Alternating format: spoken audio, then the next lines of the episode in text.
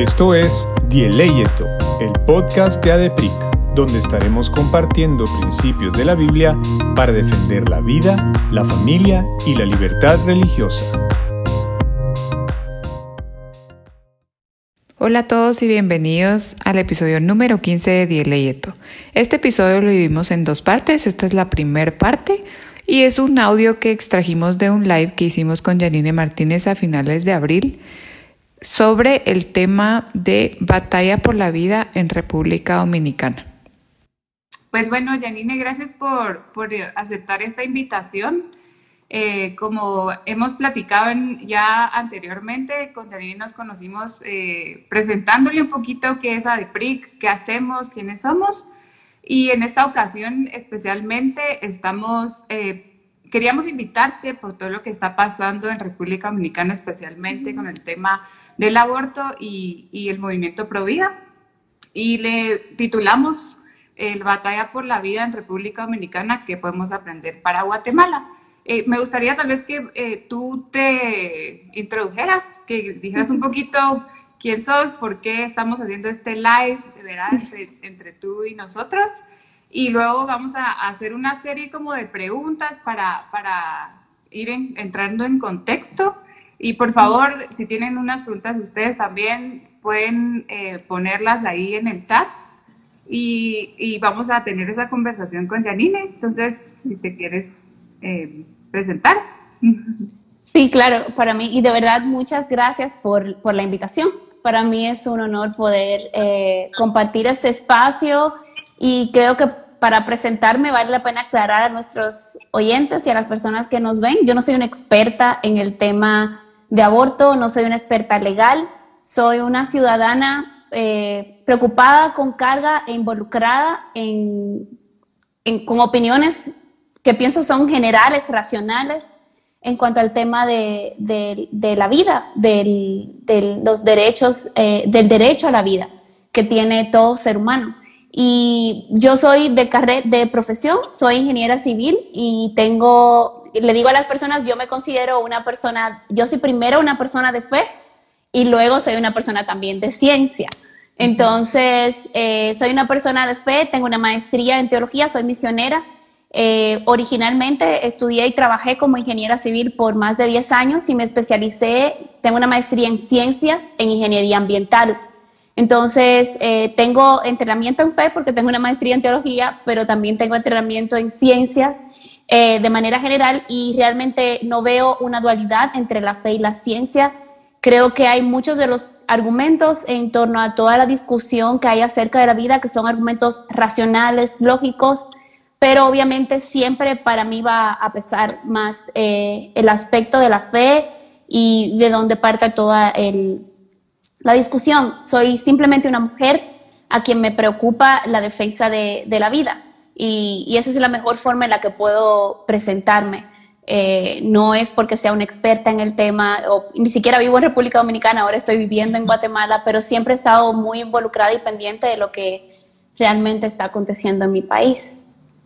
Justamente por eso es que eh, pensamos en ti, porque eh, hemos visto que posteas cosas a favor de la vida y también tu background de ser dominicana, pero ahora vivir en Guatemala Creemos que es una, es una herramienta y es algo valioso que podemos hacer, ¿verdad? Eh, hablar sobre, sobre lo que está pasando específicamente. Yo quisiera empezar con un poquito de contexto de Guatemala en caso tú no estuvieras como al día en, en algunos acontecimientos realmente hace pocos años, pero que han estado influyendo en lo que está pasando en Guatemala y, me gustaría luego que entonces vayamos a, lo que está pasando específicamente en República Dominicana con el tema de las tres causales y la despenalización del aborto y todo este debate que se está dando en el Congreso. Entonces, para contar un poco, eh, en Guatemala el aborto es ilegal, no está legalizado ni despenalizado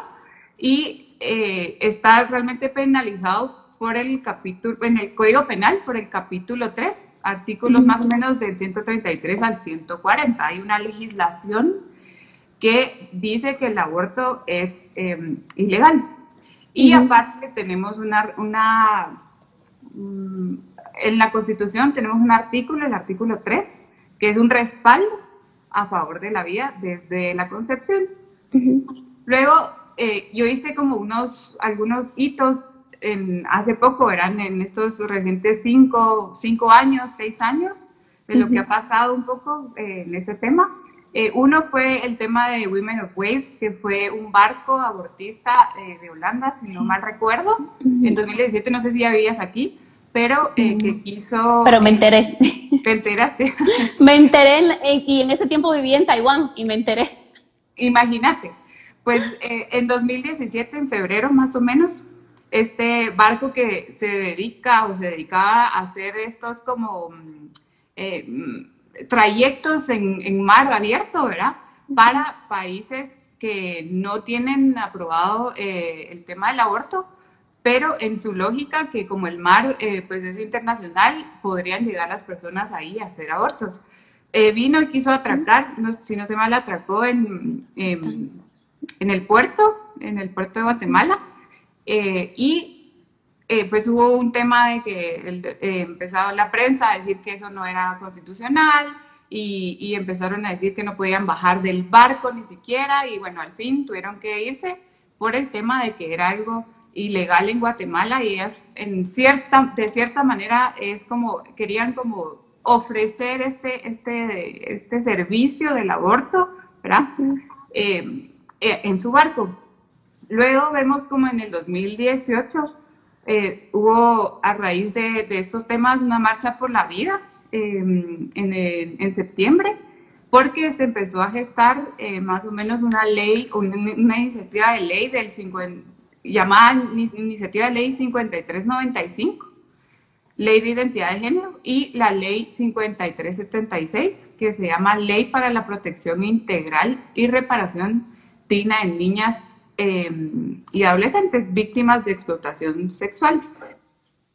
Y básicamente la ley lo que, lo que decía, si, si íbamos a, revisarla, era un poco por ese tema, no solo los derechos reproductivos como de saber métodos anticonceptivos o, saber una educación sexual, por así decirlo, científica, sino bastante ideologizada. A raíz de eso una, hubo una marcha multitudinaria, miles de guatemaltecos salieron a las calles a, a, pues a, marchar ¿verdad? por la vida. y, y, fue algo realmente que, que se, nos dimos cuenta que, que, la sociedad, y es lo que yo veo la similitud con República Dominicana, que en general el pueblo es pro vida, pero hay élites no solo políticas, sino quizás eh, intelectuales que no lo son. Entonces, eh, luego vemos un poquito, hace, poco, eh, hace el 2020, el año pasado, que se derogó el acuerdo de la ONG, y aquí pues tú ya estás aquí, de Planned Parenthood, no sé si viste, que querían ¿verdad?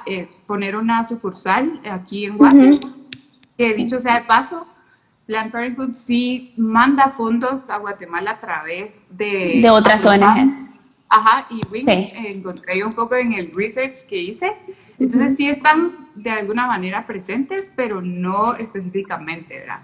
Y eh, pues si viste las noticias, el presidente mismo derogó este acuerdo y había toda una discusión si era realmente legal o no era legal.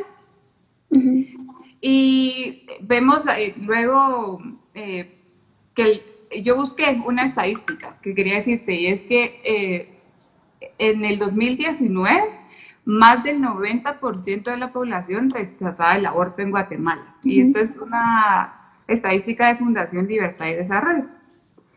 Entonces eh, veo una similitud con República Dominicana. Encontré que el barómetro de las Américas, igualmente en el 2019, reveló que el 61 al 61% de los dominicanos está de acuerdo con el aborto, pero solo si, si la salud de la madre está en riesgo, digamos, eh, que es una que la, es la primer causal. Y me metí a ver un poco más argumentos médicos que dicen que es, es lo que el médico ya hace. O sea, en algún momento de crisis de emergencia, sí se vela por la, la madre. Entonces hay como un discurso atrás de todo este tema de las causales. Sí.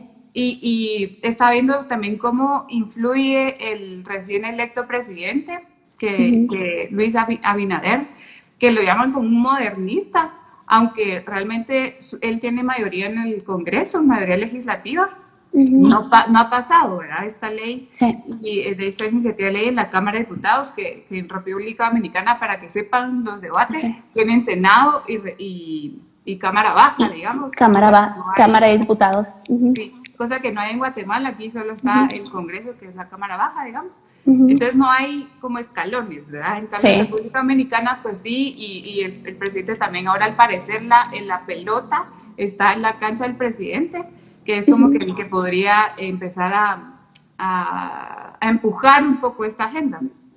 Entonces me gustaría que luego tal vez hacer un poquito de contexto para que veamos que Guatemala como está como está, digamos, en estos últimos años y, y, ver un poco en República Dominicana para que tú nos contes eh, ¿Cómo es entonces el, el, código penal? Si es que yo no es, tal vez no te lo sabes, pero ¿cómo es el tema? Si es eh, completamente ilegal o en, qué formas, digamos, es legal eh, el aborto.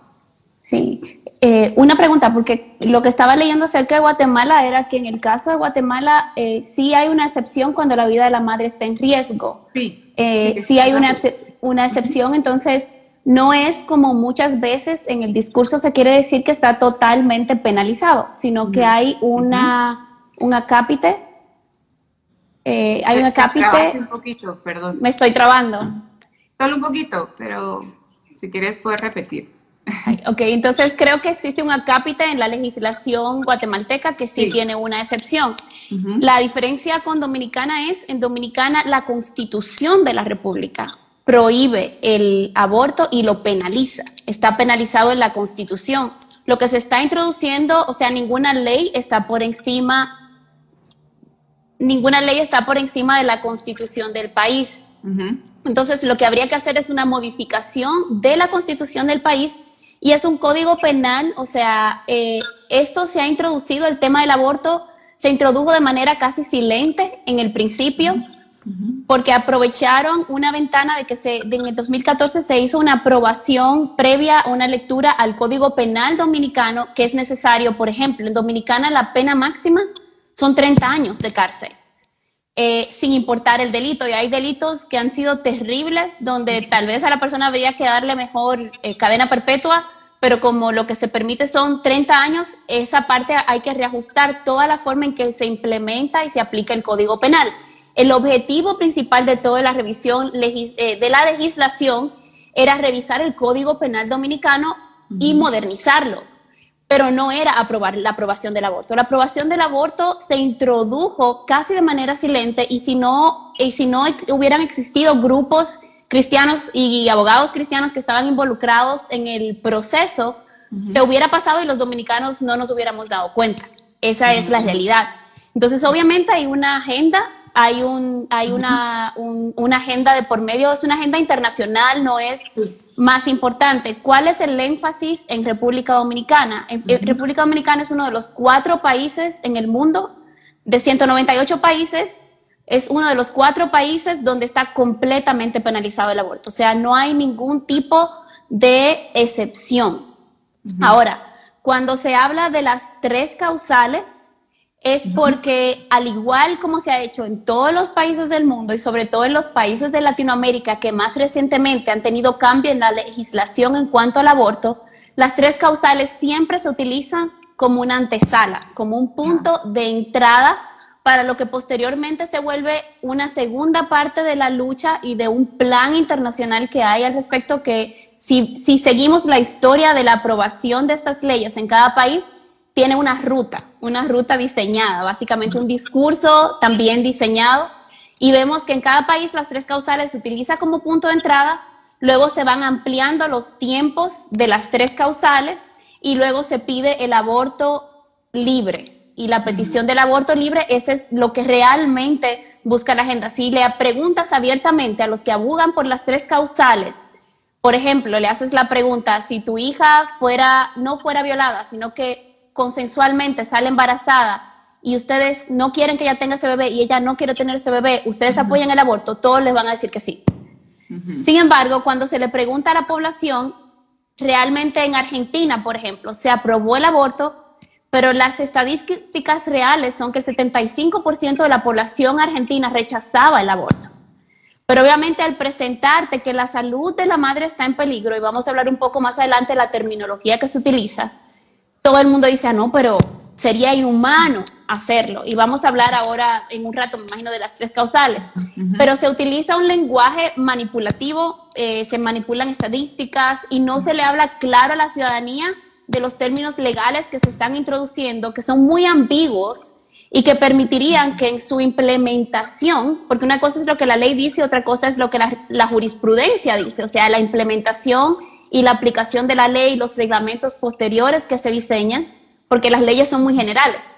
Entonces ahí es donde empieza realmente a, a desvirtuarse el propósito inicial del apoyo que se busca de la ciudadanía. O sea, en la mayoría de nuestros países, eh, si tú le preguntas a una persona, eh, ¿apoya el aborto en caso de que la madre esté en peligro? Algunos van a decir que sí. Pero si le preguntas, eh, ¿tú apoyas el aborto libre? La mayor parte de la población va a decir que no.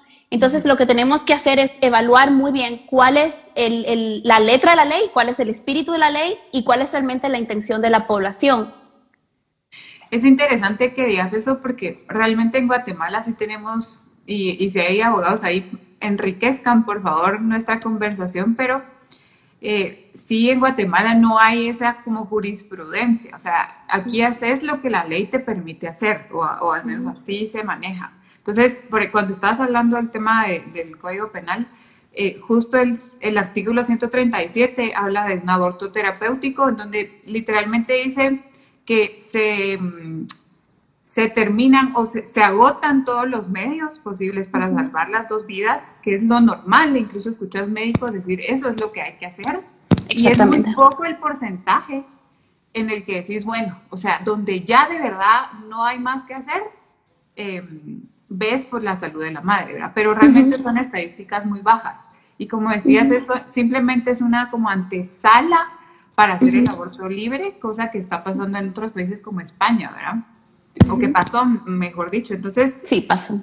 Iría, iría como aunado, ¿qué acontecimientos están pasando? Porque, como bien decías, hay un, y, y, hay libros que hablan sobre esto, que hay una, realmente existe, o sea, esto no es conspiración, realmente existe una agenda, ¿verdad? Política de élites mundiales que quieren imponer este tipo de, legislación como el aborto y al final eh, hay una tesis que dice que es para reducir la población, que tiene mucho sentido. Entonces, es importante ver a otros países y por eso platicamos contigo, porque tú que ya vivís en Guatemala, estás casado con, casada con un guatemalteco, ya sabes un poco el contexto de Guate, pero sos dominicana, obviamente tenés ese, ese lazo directo. ¿Qué acontecimientos podemos ver en República Dominicana que han pasado recientemente que podamos ver como un patrón? Porque, porque al final eso es, ¿verdad? No es que haya cosas completamente nuevas, sino hay como ciertos patrones o pasos que se, se, siguen, como viendo las, las tres causales eh, que has visto en República Dominicana, eh, para, para, contarnos un poquito más y, y que conozcamos sobre todo que está tan reciente el tema ahorita de los tres causales. Sí. Eh, se supone que en Dominicana existe la separación de poderes. se supondría que cada poder del Estado, el legislativo, el ejecutivo y el judicial, son poderes independientes. Sin embargo, al tener un sistema de múltiples partidos, pero que funciona casi como un sistema bipartisano en Dominicana, básicamente, este, el partido que esté en el gobierno tiene mucha injerencia aunque no debe ser así de, forma legal, constitucionalmente. No debería ser de que el presidente tenga injerencia sobre lo que las cámaras decidan, porque son cámaras legislativas.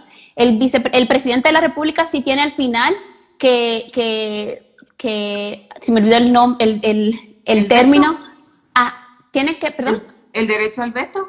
No, tiene derecho a, es quien debe de promulgar la ley, perdón, es quien debe promulgar la ley, pero las leyes se aprueban en, las dos cámaras primero. Entonces, de hecho, la cámara, la ley, el Código Penal pasó sin las tres causales, eh, excluyendo las tres causales a Cámara de Senado, o sea, ya pasó. eh, a pesar de que hubo mucha oposición. Eh, lo que ha estado pasando en Dominicana es que hemos visto varias cosas, como dices, es un patrón. En el, en el 1996 se creó, por ejemplo, un Ministerio de la Mujer, cuyo propósito era la defensa de los derechos de la mujer para un trato igualitario en asuntos civiles. Sin embargo, la, ha habido una agenda eh, creciente donde el Ministerio de la Mujer de República Dominicana ha querido ingerir y ha, en vez de asumir una posición representativa de la ciudadanía, ha asumido una posición eh, defensiva del aborto muy abiertamente, donde tenemos ministros pagados por impuestos de los ciudadanos dominicanos que han asumido una, una posición en contra de la mayoría de las ciudadanas dominicanas. Eso se ha visto. También se ha visto de que eh, nos hemos, obviamente no necesariamente en el Congreso todo el que está tiene, eh, son de diferentes áreas del conocimiento. Y lo que hemos visto es una coalición formarse de personas de diferentes áreas, no solo como se quiere presentar de las iglesias, sino del sector médico, de pediatras, de obstetras, de ginecólogos, de, profesionales altamente reconocidos en República Dominicana, eh, dando su posición científica, de sociólogos dando su posición eh, eh, investigativa también de la, de la perspectiva de las ciencias sociales, psicólogos desde la perspectiva de las ciencias de comportamiento, filósofos desde una perspectiva filosófica, porque no podemos desmembrar al ser humano y simplemente tratarlo como si los problemas la discusión que se está llevando a cabo puede llevarse solo a niveles de argumentos, sino que hay aspectos psicológicos y reales de, lo que se está defendiendo, que es básicamente la vida humana. Lo que se está defendiendo no es solo el derecho al aborto, sino lo que creemos es la dignidad de toda vida humana desde el nacimiento hasta su muerte. Porque el aborto, la discusión del aborto, y como se ha demostrado en todo el caso europeo, es solo la entrada a muchos otros aspectos sociales como es la eutanasia, que tiene que ver también con la defensa de la vida. Entonces se defiende la vida desde su concepción hasta la muerte. Y como vemos, la mayoría de estos países están sembrando las consecuencias de tener los, los, los índices más bajos de, de, crecimiento poblacional. Por ejemplo, en países europeos y países que tienen muchos años ya con, y asiáticos también que tienen muchos años con el aborto aprobado. Entonces, en República Dominicana hemos visto también una fuerte presión de organismos internacionales, dígase directamente de la ONU, quien abiertamente hace dos días le exigió al presidente de la República, por, o sea, violentando todos los procesos normales que el país debe de seguir, de que debe seguir la ley, soberanos de una nación, y dígase la ONU es un organismo internacional oficial. Y emitir un juicio público donde le demanda a la República Dominicana la aprobación del aborto con las tres causales, ya es un tipo de injerencia que va mucho más allá a asuntos de lo que, es la, lo que debería ser la competencia de la Organización de Naciones Unidas. Entonces, hay, eh, hay, hay agendas internacionales económicas, vemos también los financiamientos que están recibiendo las ONGs. También en Dominicana, por ejemplo, eh, se han organizado marchas donde han sido de asistencia masiva. Los grupos Pro Vida organizaron una marcha recientemente, una caravana por la vida. La caravana quiere decir para respetar, como estamos en la situación del COVID, para respetar los, los lineamientos gubernamentales, se organizó en los carros y los que estaban peatonalmente, o sea, eran carros con sus banderas Pro Vida y los que fueron peatonalmente tenían que mantener la distancia y tener siempre su tiempo con mascarilla. Se realizó en horario de la mañana, donde en Dominicana ahora mismo hay toque de queda, limitando la, la circulación de los, de, pública. Sin embargo, cuando todo esto inició hace un mes, un grupo de feministas hicieron un campamento frente al Congreso de la República, acamparon literalmente desde hace un mes en el Congreso, violentando todo lo, que es el toque de queda, violentando todo lo que es el orden social eh, y respetando a las autoridades eh, y, manipulando la información en los medios. También presentan cortos de videos de que hace dos días las fueron a sacar ya después de un mes de violentar el toque de queda y ponen un pedazo, una porción del video, pero si ponen el video completo, ven a la policía por mucho tiempo tratando de sacarlas eh, pacíficamente, obviamente, y ellas se negaban a salir. Entonces, como decimos los ciudadanos, se aplica el toque de queda a todos menos a los que hablan por una agenda específica. Eh, y estas son de las cosas que hemos estado viviendo como país. Ha sido una lucha eh, donde se le ha abierto espacios en el Congreso a médicos, a líderes eclesiásticos, a profesionales de la, a profesionales de la salud en general y abogados para presentar la perspectiva eh, legislativa, para presentar la perspectiva científica de todo esto y se han abierto los espacios también en los medios nacionales. Sin embargo, la presión internacional y la manipulación de la información en los medios internacionales es sistémica, es sistémica. Sí, y, como decías, pues al final está esta presión internacional que la vemos en todos estos países, ¿verdad? Como los nuestros, y mm, vemos cómo influye en la agenda política. Te esperamos en el próximo episodio. No olvides suscribirte. Síguenos en nuestras redes sociales como ADEPRICGT y para más recursos visita nuestra página adepric.org.